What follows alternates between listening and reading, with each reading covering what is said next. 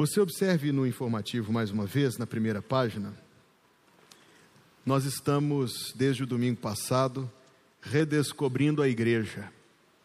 O que é a igreja? E nós vimos domingo passado que a igreja é um grupo de cristãos. A igreja são pessoas reunidas, a igreja não é o prédio. A igreja, num sentido bem objetivo, não são as pessoas que a compõem em difusão. Você, sozinho, crente, não é a igreja, você é parte dela, mas você não é ela. A igreja é o que está aqui diante dos meus olhos agora. Os crentes ajuntados. Essa palavra que Jesus escolheu, e nós vamos falar um pouco mais sobre ela hoje, eclesia, significa isso, ajuntamento, reunião. Hoje está em destaque a segunda frase.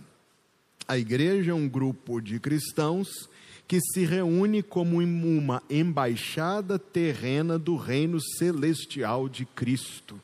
E é isso que nós queremos ver na mensagem desta noite, a qual eu dei o título, eu espero que não lembre ninguém daquele filme da Pixar. O título do filme é um, do filme, o título da mensagem é me traí. O título da mensagem é Um pedacinho do céu. Porque é isso que a igreja é, a igreja é um pedacinho do céu. Nós vamos abrir nossa Bíblia em Mateus capítulo 16. Uma vez que nós temos aí o texto projetado, eu penso que todos conseguem ver. Então peço que todos leiamos juntos a mesma tradução que está aí projetada. Leia comigo. Disse-lhes ele: E vós, quem dizeis que eu sou? E Simão Pedro, respondendo, disse: Tu és o Cristo, o Filho do Deus vivo. E Jesus, respondendo, disse-lhe: Bem-aventurado és tu, Simão Barjonas, porque tu não revelou a carne e o sangue, mas meu Pai que está nos céus. E também eu te digo que tu és Pedro, e sobre esta pedra edificarei a minha igreja, e as portas do inferno não prevalecerão contra ela. E o povo de Deus diz: Amém. Lembre-se todos os dias, não se esqueça um dia sequer, que o nome que Jesus escolheu para ela, para esta, para nós, o nome igreja, significa, desde a sua raiz até a sua aplicação, reunião, congregação, ajuntamento. E nós queremos contemplar que na realidade humana, ajuntamentos são um fenômeno poderoso. Onde há pessoas reunidas, elas fazem o pescoço de quem está passando se girar. Nós somos naturalmente atraídos, que seja por curiosidade, pelos ajuntamentos. Eu quero citar um da história do Brasil, poderia citar numerosos, mas talvez alguns aqui dentre os presentes se lembrem deste movimento chamado As Diretas Já. A população do Brasil saiu às ruas, querendo que a sua voz fosse ouvida, querendo mudanças na forma como o país funcionava no, no aspecto da política. E o ajuntamento das pessoas é poderoso o suficiente para sacudir as coisas. Talvez eu não morava em São Luís na época, mas vocês todos nós nos lembramos daquela série de movimentos, de manifestações que começou a acontecer de maneira quase que espontânea via redes sociais em 2014 por causa de um aumento de gasolina de 20 centavos. E aquilo tomou uma proporção gigantesca. E aquilo teve um efeito, seja qual for a sua avaliação do efeito, aquilo teve um efeito. De uma forma ou outra, ajuntamentos são um acontecimento poderoso. São acontecimentos poderosos porque eles, primeiro de tudo, chamam atenção. Você não passa por um ajuntamento sem aquilo capturar a sua curiosidade. Você quer saber o que é que está acontecendo ali? Por que essas pessoas estão reunidas? O que é que eles estão pedindo? No tempo dessas manifestações que eu falei, daquela, daquela coisa toda do vem para a rua, etc., eu lembro que veio um missionário dos Estados Unidos ao Brasil e a Junta de Missões Nacionais pediu que eu fosse ser o intérprete dele. Nós viajamos por umas quatro ou cinco cidades do Brasil. O pastor Sammy Tippett, eu acho que muitos aqui o conhecem. Eu fui intérprete do Semitip naquela ocasião por um número de dias, e aonde a gente ia, a gente tinha dificuldade de deslocamento por causa das manifestações. E basicamente, desde o primeiro encontro, o que ele queria saber de mim é: o que é que está acontecendo aqui? Eu falei com ele: eu não sei. Ele perguntou: são violentos os ajuntamentos? As pessoas estão quebrando as coisas, as pessoas estão levando armas. Pense que um homem que mora a 6 mil quilômetros do nosso país assistiu pelo noticiário do seu país o que estava acontecendo aqui. Ajuntamentos chamam a atenção. Você acha que Jesus quando concebeu a sua igreja como gente junta, não sabia disso? Ajuntamentos afirmam, isto é, um grupo de pessoas tem algo a dizer. O ajuntamento ganha atenção para que algo seja falado, para que uma mensagem seja transmitida, para que uma verdade seja afirmada. Queremos isso ou não queremos aquilo. O ajuntamento dá voz. O ajuntamento dá voz. O indivíduo não tem uma voz tão alta quanto a multidão. O ajuntamento afirma e faz com que algo que talvez passaria despercebido seja ouvido. O ajuntamento reafirma. Talvez você já tenha participado de um ajuntamento desses. Alguém vai parar num movimento desse a convite de um amigo, de uma paquera, de um familiar e diz: Vamos, eu estou indo lá, vamos também. E a pessoa diz: É, eu não sei muito bem o que eu penso, o que eu sinto sobre isso, mas vamos, vamos lá. E vai meio morno, mas quando chega lá, vira água fervendo, está gritando com todo mundo, abraçou a causa, vestiu a camisa, arregaçou as mangas, deu os braços, frente unida. É um fenômeno humano que quando a gente está cercado de pessoas que creem igual, a nossa fé é fortalecida. A nossa fé, aqui eu já estou pensando em igreja, as nossas convicções são fortalecidas. Quando Jesus escolheu o nome da eclesia, ele tinha algo em mente. Jesus, quando concebeu o seu povo, não o concebeu difuso, espalhado, espalhado talvez no cumprimento da missão, eu, eu faço essa reserva, mas mesmo nesse sentido, sempre em grupos, sempre em bandos, mesmo quando ele os mandou os 70 às cidades, ele os mandou de dois em dois. Ajuntamentos, esse é o nome que ele escolheu para sua noiva. Jesus escolheu esse nome, como Adão para com Eva. Chamar-se-á varoa, porquanto do varão foi tomada. A gente tem um português tão solene que a gente nem sente a efusividade de Adão em receber de Deus uma esposa depois de tanto tempo sozinho. E é por isso que nós, maridos, damos o nosso sobrenome às nossas esposas, porque Adão deu o seu nome a ela, chamar-se a varoa, porquanto do varão foi tomada. Quando nós lemos aquele livro chamado Cântico dos Cânticos, você vê dois enamorados, Salomão e qual é o nome dela? Está escrito aí na tela. Qual é o nome dela? Saiba que Sulamita é a versão feminina do nome Salomão. Sulamita é a versão feminina do nome Salomão. Adão disse a Eva: Ela será chamada varoa, porque do varão foi tomada. Salomão pegou o seu nome, meu nome é Salomão, o nome dela é Sulamita, o mesmo nome ela tem o meu nome. Jesus deu o nome à sua noiva. O nome dele é Emanuel, não é? Ele será chamado Emanuel, que é o que? Deus conosco. E o nome dela é Eclesia, igreja. Nós com Deus. O nome dele, Deus conosco. O nome dela, nós com Deus e uns com os outros. Eu poderia ter dito somente nós com Deus, porque a primeira pessoa do plural é forte o suficiente para transmitir a verdade que eu quero, mas para fins de ênfase, eu coloco: o nome dele é Deus conosco, e o nome que ele escolheu para ela é Deus, nós com Deus e uns com os outros. Irmãos, fundamentalmente, o que nós estamos querendo esclarecer é o conceito de igreja.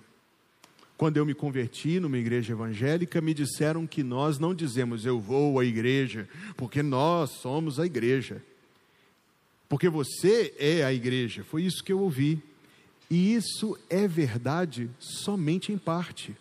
Hugo não é a igreja, Hugo é parte da igreja.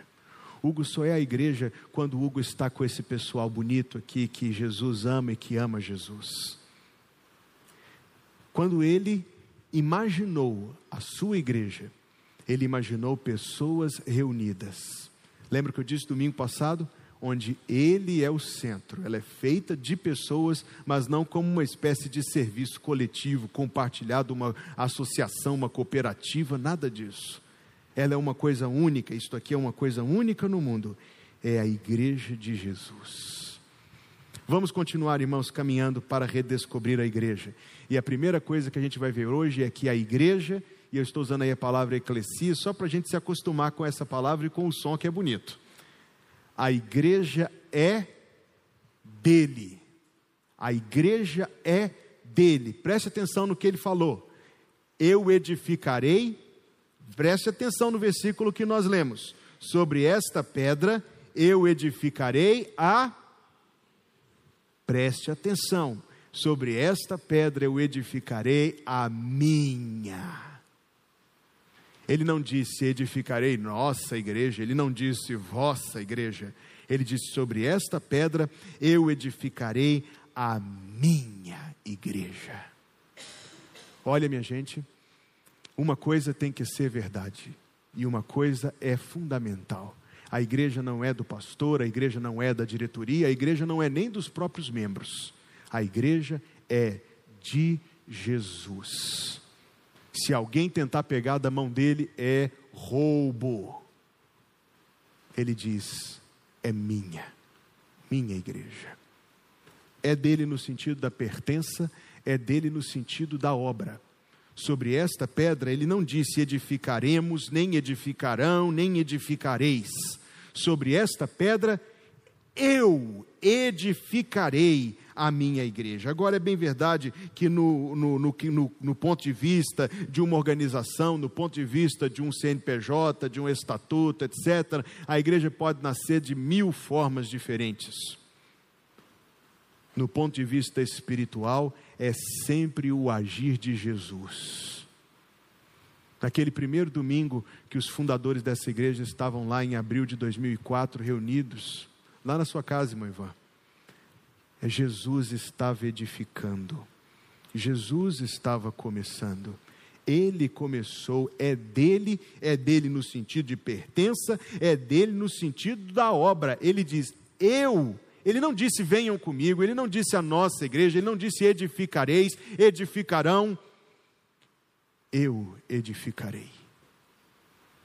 É assim que ela nasce, pela obra de Jesus. Quando Jesus salva um, ele o ajunta aos demais. Quando Jesus salva um, ele o ajunta aos demais. Nem todo mundo é muito organizado por natureza. Tem gente que é, por natureza, bagunceiro mesmo, né? Pois é. E eu estou falando aqui, um monte de gente balançando a cabeça assim, um monte de esposa olhando para o marido e dando aquela cutucada gentil e graciosa. Pra... Mas mesmo mais bagunceiro de nós, a gente é mais ou menos arrumado. A gente deixa as coisas juntas a gente deixa os brincos com os brincos, não é assim, minhas irmãs, ou mais ou menos assim? Os anéis com os anéis, as pulseiras, os colares, as maquiagens, fica tudo, mesmo que fique embolado, você não sabe onde um começa e o outro termina, está no mesmo lugar. Os livros, se alguém aqui é colecionador, leitor de livros igual eu, a gente gosta deles, eu pelo menos sou bem chatinho com os meus livros lá no gabinete pastoral, quero eles pelo assunto. Teologia sistemática não fica misturado com o Antigo Testamento, que não se mistura com o Novo Testamento, que não se mistura com a eclesiologia, e se misturar, eu vou parar o que eu estiver fazendo para poder organizar essa bagunça.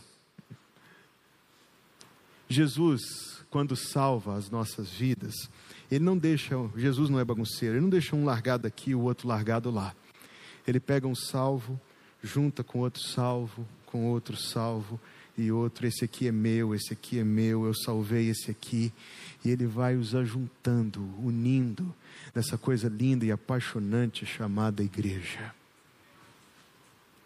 Todos os que criam, que diz o texto, leia comigo, todos os que criam estavam juntos e tinham tudo em comum. Vamos ler de novo? Todos os que criam estavam juntos e tinham tudo em comum. E todos os dias acrescentava o Senhor à igreja os que se haviam de salvar.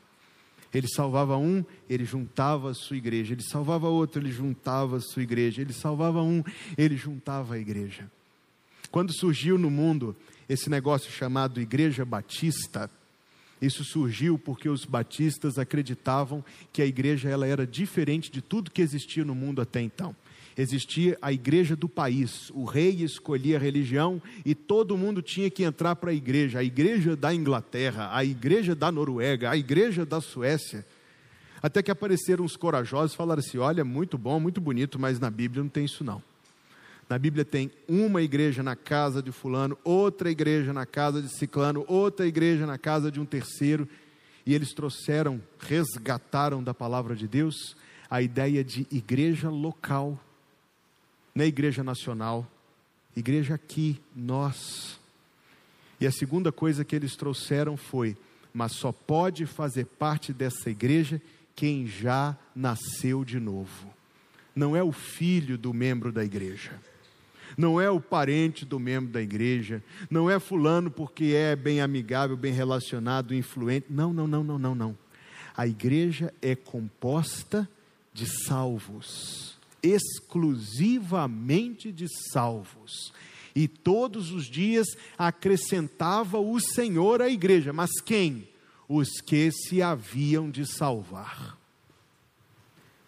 Para poder fazer parte da igreja, é preciso poder dizer o seguinte: Jesus já veio ao meu encontro, ele me tirou das trevas para a luz. Ele me transformou, ele me tirou do domínio de Satanás e me trouxe para o reino de Deus. Nós fazemos isso aqui nesta igreja, irmãos, e quando nós fazemos é sempre um dia de alegria, de efusividade, de celebração, culto de profissão de fé. Quando eu cheguei nessa igreja, eu já disse isso aqui. Eu vinha com outro costume na assembleia da igreja, a gente fazia umas três, quatro perguntas ali e tal, para todo mundo dizia sim. Aí eu cheguei aqui e descobri um jeito diferente que para mim é o jeito certo. A pessoa se apresenta à igreja e conta o seu testemunho. Conta como foi que Cristo veio ao seu encontro. Conta como foi, e não importa a idade, pode ser de, de, de 12 anos, de 10 anos, de 9 anos, de 8 anos. Aqui, minha gente, o critério não é a idade. Se você está pensando que o critério é a idade, você está entendendo errado. O critério é nascer de novo. E na simplicidade da tenra idade ou como for, o que eu quero ouvir é o seguinte: eu estava em pecado, eu ouvi o Evangelho, eu me arrependi de ser um pecador, eu me entreguei a Jesus, eu quero segui-lo, eu quero fazer parte desta igreja. Quando eu escuto isso, eu estou pronto para votar sim. A gente faz algumas perguntas sobre vida cristã, sobre os compromissos da membresia, que é algo que nós queremos resgatar nessa caminhada nossa de redescobrir a igreja. Sei que isto é vivo entre nós. Quando eu falo resgatar, é no sentido de reafirmar. Mas é isso que nós estamos fazendo numa caminhada para redescobrir a igreja. Todo dia Jesus acrescenta à igreja os que se haviam de salvar. Gente, crescimento numérico por si só igreja ser uma igreja numerosa. Eu disse isso aqui há dois domingos atrás. Eu oro para que esta igreja seja uma igreja frutífera. É muito diferente uma coisa da outra. A igreja de Jesus, vamos deixar Jesus dizer o que é para ser. Vamos deixar Jesus determinar as regras, vamos deixar Jesus dizer o sim e o não, vamos deixar Jesus à frente e ele o fará, pela Escritura Sagrada, por meio da qual ele sempre manifesta o seu santo e sábio conselho. Se a igreja é dele, ela tem que ser do jeito dele, é ou não é? A igreja é uma colônia do céu. Segunda coisa para a gente guardar hoje: a primeira, a igreja é dele, a igreja de Jesus. Segunda, a igreja é uma colônia do céu. Quando você ganha um pai, quando você ganha um pai, você ganha irmãos.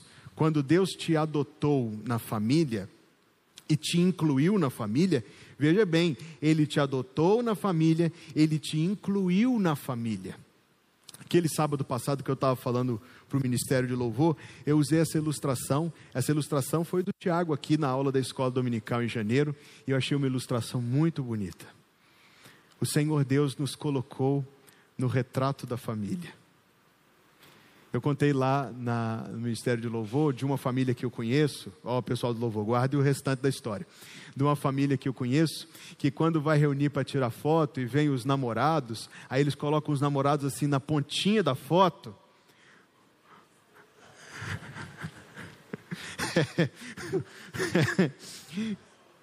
Porque se precisar, a gente consegue dar uma, uma editada no retrato. Pronto.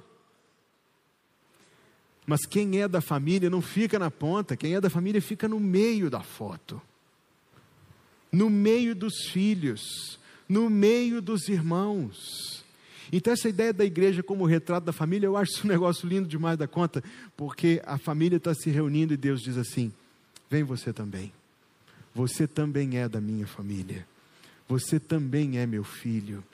E a partir da hora que a gente pode chamar o pai de nosso pai, eu tenho de chamar os irmãos de meus irmãos. Quando Deus se dá a nós como Pai, Ele nos dá uns aos outros como irmãos. A família celestial é uma família unida e reunida. A família celestial, diferente de famílias desse mundo, não é uma família desunida, é uma família unida e reunida. Sabe aquele negócio da família que se reúne todo domingo para almoçar e enche a mesa e fica aquela maravilha e as irmãs ficam com a cabeça ferver, porque tem que vir na escola dominical e dar um jeito desse almoço chegar a tempo. É assim, é uma benção. Agora eu vou fazer o mesmo exercício, um exercício semelhante ao que nós fizemos domingo passado. Olhe ao seu redor e veja uma família que se reúne todo domingo. Uma família que se reúne todo domingo a família do Senhor. No encontro da família, nós celebramos a nossa unidade. No encontro da família, nós nos alegramos pelo privilégio de ser, ter sido inclusos no retrato da família. No encontro da família, a gente celebra essa graça que Deus nos deu, que nos transformou em filhos dele e irmãos uns dos outros. De tal maneira que a igreja, a eclesia, ela é como uma preste atenção, uma colônia para os estrangeiros. Pessoas que estão fora do seu país, é, eu nunca vivi essa experiência, sei que muitos aqui já viveram e muitas pessoas que eu conheço descrevem isso. Sentem algo especial e diferente em relação à saudade do seu lar. Sentem saudade do feijão, aquele feijão que só aqui no Brasil a gente come, sabe? Saudade da feijoada, sente saudade das coisas que são nossas. Aqui no Brasil, nós já recebemos pessoas de muitas partes do mundo. Então você vai em alguns lugares do Brasil e vê isso aí lá em São Paulo, a Rua da Liberdade, onde eles preservaram o quê? Tudo que eles trouxeram consigo de onde vieram. Você vê, parece que é na Holanda isso aí, mas não é. Isso é gramado, lá no Rio Grande do Sul. Sentiu em casa, Berto? Mais ou menos? Mais ou menos. É mais para a Alemanha do que para a Holanda, né? É. Good. Você vai em Nova York e a rua 46, entre a quinta e a sexta avenida, é chamada de Little Brazil. Restaurantes brasileiros, tudo em verde e amarelo, churrascaria, vatapá, e outras coisas que os americanos vão lá para poder provar. Nasceu o Brazilian Day. Já ouviu falar do Brazilian Day? No primeiro domingo de setembro em Nova York, os brasileiros e todo mundo que gosta da cultura do Brasil, que gosta da música do Brasil, da história do Brasil e como o dia do trabalho lá é pertinho do nosso 7 de setembro, fica uma coisa coladinha na outra é um feriado, é uma data reconhecida pela autoridade da cidade de Nova York, que é uma das maiores do mundo. Eles param lá naquela região da Rua 46 para fazer o Dia do Brasil, o dia de celebrar o Brasil, o dia de celebrar a cultura do Brasil. com saudade de cantar um hino do cantor cristão, você vai lá na primeira igreja batista da Grande Boston. Ninguém vai te dar good morning, todo mundo vai dar bom dia. E você vai ler a Bíblia em português vai cantar os nossos cantos, os nossos hinos, vai ouvir a mensagem, vai estar assim de brasileiro de toda parte do Brasil para você reencontrar. É muito interessante esse fenômeno, não é? A igreja, seja ela como for, ela é essa colônia do céu. Ela é uma colônia para os estrangeiros, onde nós falamos a nossa língua celestial onde nós cantamos as nossas canções celestiais, onde nós ensinamos a nossa cultura celestial para os nossos filhos. Os estrangeiros querem conservar o seu sobrenome, a língua, os costumes, as datas, e na igreja é isso que nós fazemos. Nós somos como expatriados, peregrinos de um reino celestial que estamos ainda de passagem na terra. Mas quando nós estamos juntos, nós falamos em língua celestial, nós cantamos as músicas do céu, nós ensinamos as coisas do céu para as nossas crianças, nós celebramos a nossa identidade, a nossa história. Os brasileiros comemoram o 7 de setembro, nós comemoramos todos os domingos a ressurreição de Jesus. Lembra que eu falei que ajuntamentos reafirmam? E é isso que a igreja faz. Quando a gente está reunido, a gente está reafirmando a nossa fé, encorajando uns aos outros, animando uns aos outros. De que forma? Primeiro de tudo, só com a presença. Mas quando a gente canta essas músicas maravilhosas, quando a gente ouve um testemunho de alguém que tem a sua oração respondida, a gente se alegra, a gente se emociona, a gente vive isso junto. Nós somos como estrangeiros que estamos preservando a nossa identidade celestial.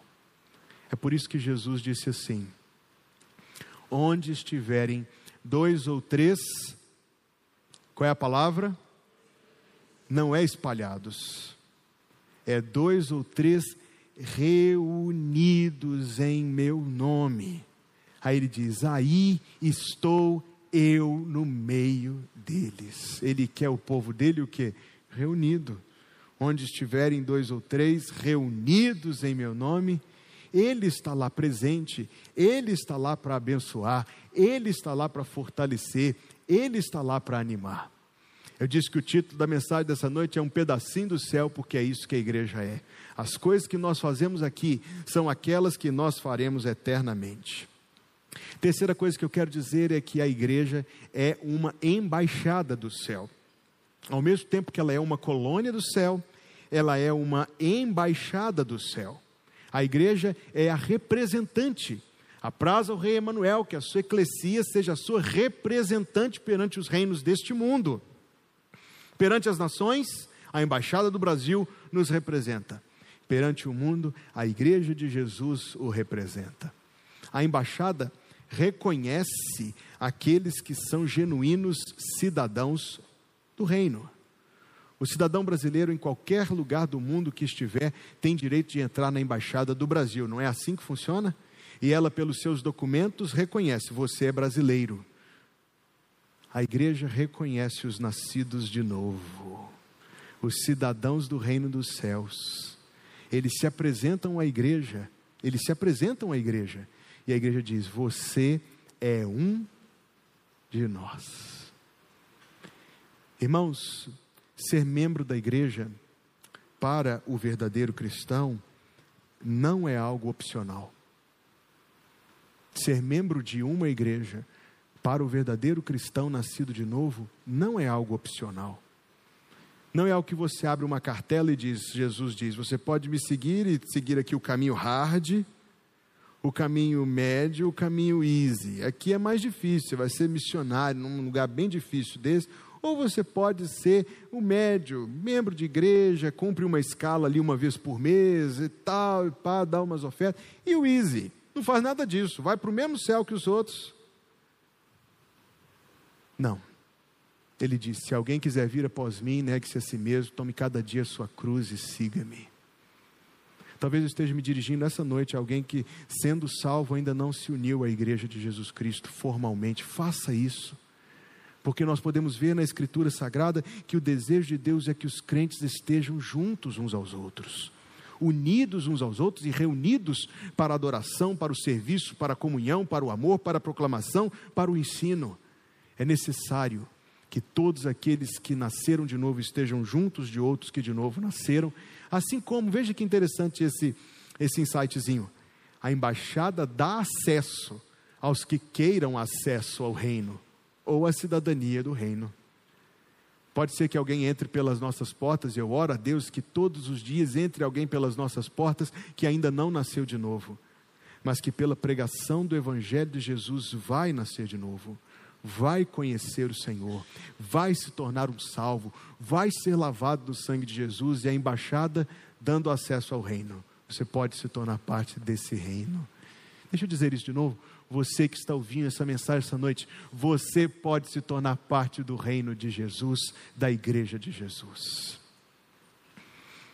Por isso que o apóstolo Paulo escreveu isso. Tudo isto provém de Deus que nos reconciliou consigo mesmo por Cristo Jesus e nos deu o ministério da reconciliação, isto é, Deus estava em Cristo reconciliando consigo o mundo não lhes imputando os seus pecados, e pôs em nós a palavra da reconciliação, de sorte que somos embaixadores da parte de Cristo, como se Deus por nós rogasse. A Igreja Batista Plenitude é tanto uma colônia do céu, quanto uma embaixada do céu, que representa o céu e que dá acesso ao céu e que reconhece os genuínos cidadãos do céu de tal maneira que nos planos de Jesus, a igreja é algo para sempre. Lá em Mateus 18 ele diz: Edificarei a minha igreja, que é composta daqueles que ele amou antes da fundação do mundo. No tempo presente ele diz: Onde estiverem dois ou três reunidos em meu nome, aí estou eu no meio deles. E para o porvir está escrito: Eis aqui o tabernáculo de Deus com os homens pois com eles habitará, e serão o seu povo, e Deus estará com eles, e será o seu Deus. Aquele cântico de ceia do Senhor, eu adoro cantar aquela música, porque na última estrofe ela diz assim: E logo vamos nos reunir no grande encontro preparado que há de vir, na glória do Senhor, com todo esplendor com vinho e pão. Juntos, gente, juntos. A família reunida para sempre. Nós vamos celebrar comunhão. Comunhão entre nós, amor perfeito. Comunhão entre Jesus e nós, sem nenhuma, nenhuma, nenhuma perturbação. A igreja é o ensaio. A igreja é o ensaio que está preparando os nossos corações para essa vida celestial. Que Deus, irmãos, é a nossa oração, nos ajude a redescobrir a igreja e que Deus firme em nossos corações, fixe em nossos corações quão central e importante é a igreja no plano de Deus para as nossas vidas. Cristo amou a igreja, não foi o texto do domingo passado? Cristo amou a igreja e a si mesmo se entregou por ela. É assim que Jesus quer que a gente siga, juntos, unidos, reunindo para proclamar, para celebrar e para viver o Evangelho. Vamos orar. Obrigado, Deus, nosso Pai Celestial, pelo teu amor por nós, porque no teu amor o Senhor nos trouxe a este lugar hoje e o Senhor Deus dispôs o nosso espírito para te oferecer este culto, ao mesmo tempo que tu, Senhor Deus, te serviste de preparar a verdade da tua palavra para as nossas vidas. Sabemos, ó Deus, que vivemos num tempo confuso, em que as coisas gloriosas a respeito de ti, da tua palavra, dos teus propósitos, da tua igreja se encontram embaçados, perdidos até da visão de muitos. O que queremos rogar, Senhor, é que na tua misericórdia, o teu Espírito nos ajude a ter entendimento da tua igreja, redescobri-la, Deus, como estamos falando esses dias, para que a gente possa, Pai Santo, fruir, usufruir tudo que o Senhor tem para nós nesse tempo. Não permita, Deus, que nenhum de nós fique aquém. Ser servido, Senhor, de nos abençoar dessa forma, nós suplicamos para que em nossas vidas nós possamos em tudo te agradar e em tudo ter a tua santa, bendita, doce aprovação. Dá entendimento a alguém entre nós que não conheça Deus, o dom da vida eterna e o perdão dos pecados. Toma pela mão e leva a Cristo como seu Salvador. Dá arrependimento, Senhor, a quaisquer dentre nós cujo coração esteja endurecido. Dá conforto, Senhor, a quaisquer dentre nós cujos corações estejam abalados. E obrigado porque tu és para nós um Deus de paz, um Deus de graça, um Deus de amor. A ti o nosso louvor hoje, a ti o nosso louvor para sempre. Que o Senhor te abençoe e te guarde. Que o Senhor faça resplandecer o seu rosto sobre ti e tenha misericórdia de ti. Que o Senhor sobre ti levante o seu rosto e te dê a paz. No nome de Jesus. Amém. Amém.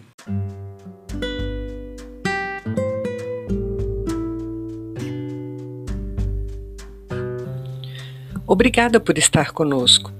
Volte sempre. A Igreja Batista Plenitude tem sempre uma mensagem de Deus para você.